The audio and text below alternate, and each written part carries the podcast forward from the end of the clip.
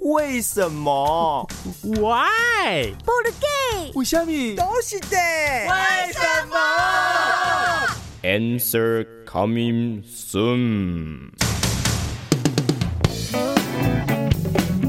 老哥啊，你这次参加大考考的怎么样啊？唉，名落孙山啊啦、孙山是国父孙中山先生吗？嗯，如果你只是考苏大，那应该是考的不错吧？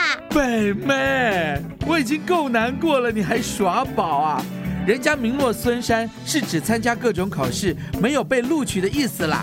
哦，那加油加油！谢谢掌声。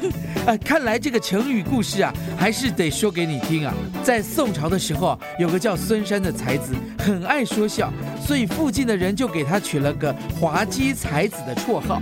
这个名字也适合你的，不过要改一点点，就叫做滑稽胖子。被卖，我可是胖子界的一哥，我告诉你，不要随便开玩笑。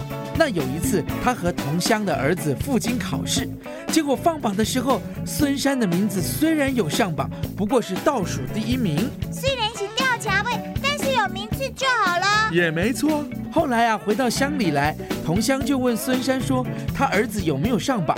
那孙山就说，举人榜上的最后一名是我孙山，而令郎的名字却还在我孙山的后面。